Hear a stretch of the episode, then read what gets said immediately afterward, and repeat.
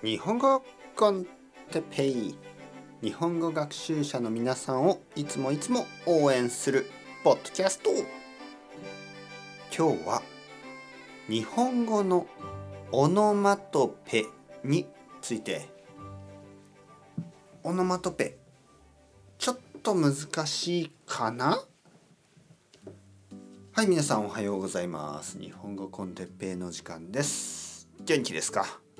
僕は今日も元気ですよ、えー、外国人の日本語学習者の人たちがいつも言うことにオノマトペは難しいということがあります。えー、実際日本人が外国人と話す時にこういうアドバイスをもらいます。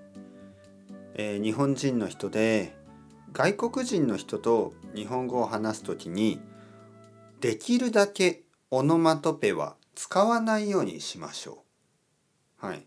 先生たちもオノマトペをあまり使わないようにします。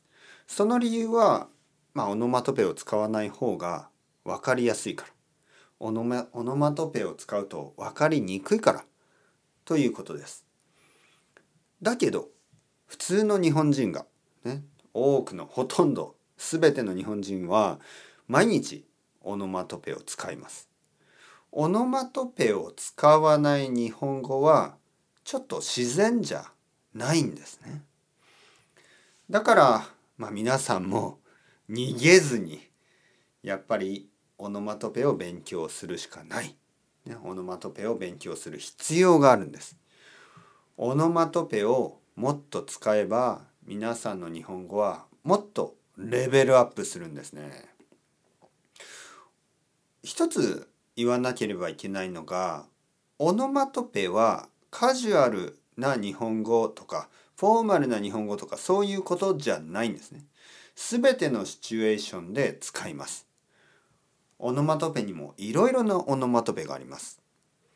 例えば雨がポタポタ雨がポタポタとかザーザー降る、ね、ポタポタは少しずつ。ザーザーはたくさん、ね、風がそよそよ。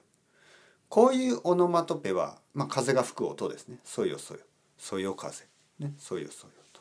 か風が吹いている、え静かな時シーンとしている。あたりがシーンとしている。こういうオノマトペはとてもとても古いものですね。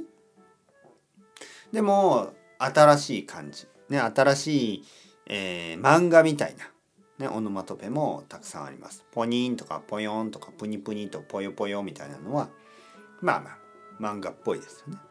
オノマトペにもいろいろあります。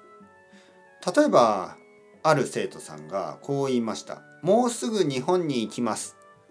楽しみにしてます。で悪くないですね悪くない楽しみにしている悪くないけどそういう気持ちをオノマトペではワクワクと言います。ワクワクしている。これから少しの間、ちょっとオノマトペシリーズをもう一度やりたいと思います。皆さんがもっともっとオノマトペを使えるように、えー、次回から聞いてみてください。それではまた皆さん、 Chao chao, hasta luego。またね、またね、またね。